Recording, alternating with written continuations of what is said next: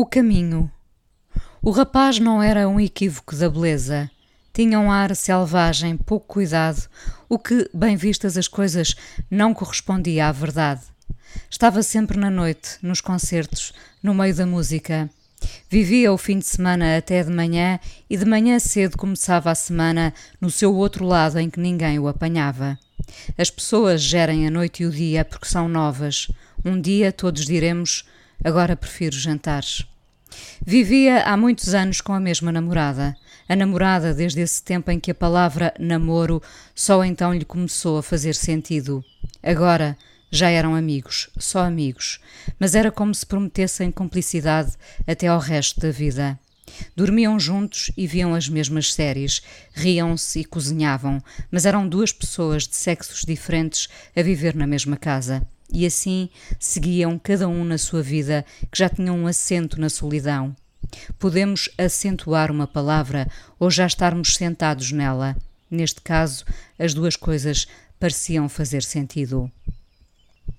Um dia, o rapaz que usava camisas de xadrez desfraldadas à medida que a noite avançava apaixonou-se por uma mulher mais velha. Talvez fossem 15 anos de diferença, talvez mais. O rapaz nunca pensou ser possível uma mulher daquelas reparar nele no meio da noite esferaldada. Começaram a conversar, trocaram centenas de mensagens por dia. Faziam como todos os pares apaixonados, uma troca justa de canções e filmes e piadas. A vida tem sempre mais piada quando estamos apaixonados e a noite ainda não nos parece um desgaste.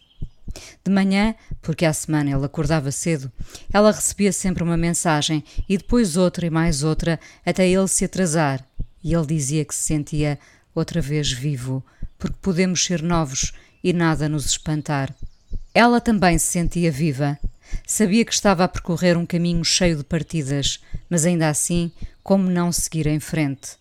Talvez a troca de mensagens tenha durado duas semanas é possível. As pessoas têm nesse combustível a verdadeira paixão.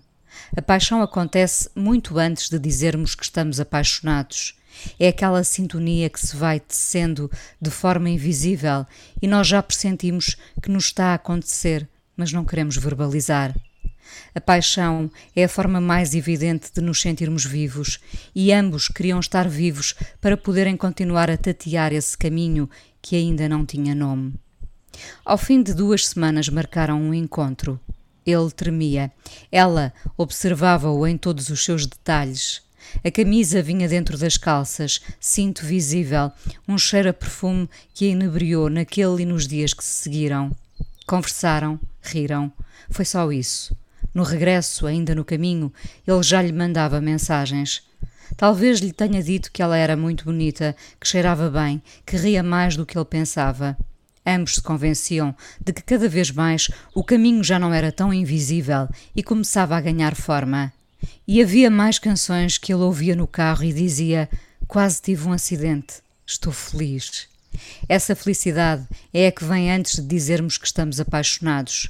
Dizemos só para nós, por medo, como um livro que não está acabado e então não se fala dele.